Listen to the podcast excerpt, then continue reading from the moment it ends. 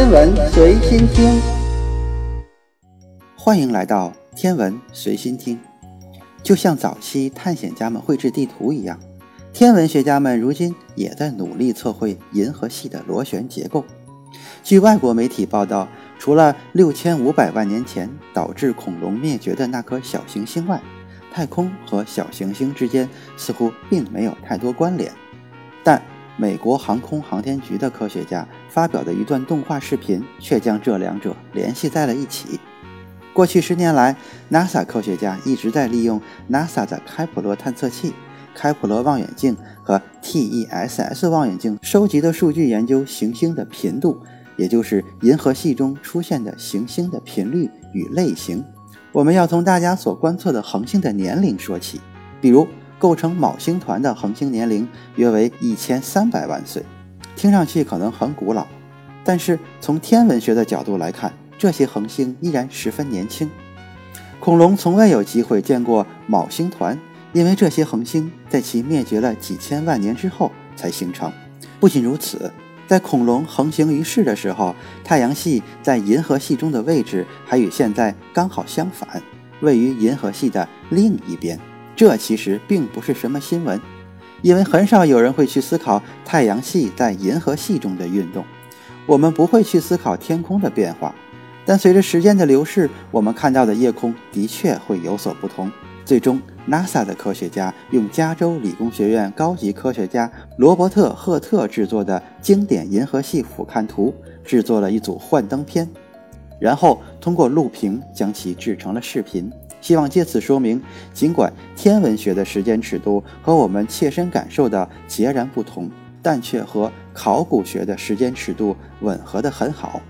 动画显示，太阳围绕银河系中央旋转一周，约耗时两亿到两点五亿年。从我们当前在银河系中所处的位置以及动画中的时间线来看，我们已经差不多转完了一圈。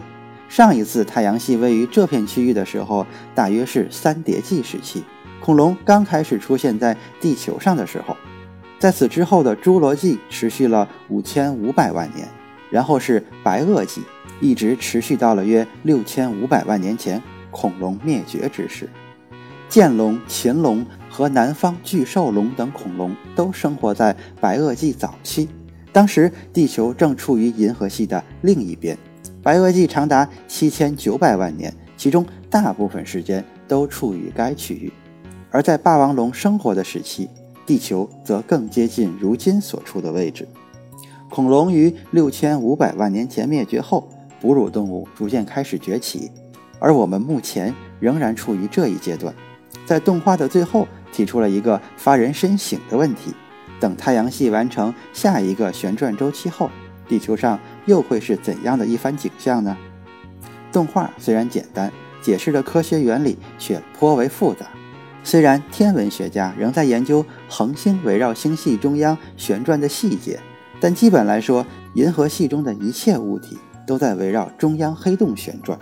越靠近中央，恒星旋转得越快；反之，越靠近外围，恒星旋转得越慢。太阳系位于银河系的一条悬臂上，而整条悬臂，包括我们周边的其他恒星，都会一同围绕银河系的中央旋转。此外，银河系本身也在围绕规模更大的仙女座星系旋转。这两个星系正在不断的彼此靠近，再过四十亿年就会相撞。虽然听上去很惊心动魄，但星系内部的空隙很大，因此恒星之间并不会真的相撞。相对而言，我们又回到了两亿至两亿五千万年前所处的位置。但由于银河系本身也在不断的运动和旋转，我们永远也不可能回到之前的绝对位置上了。今天的天文随心听就是这些，咱们下次再见。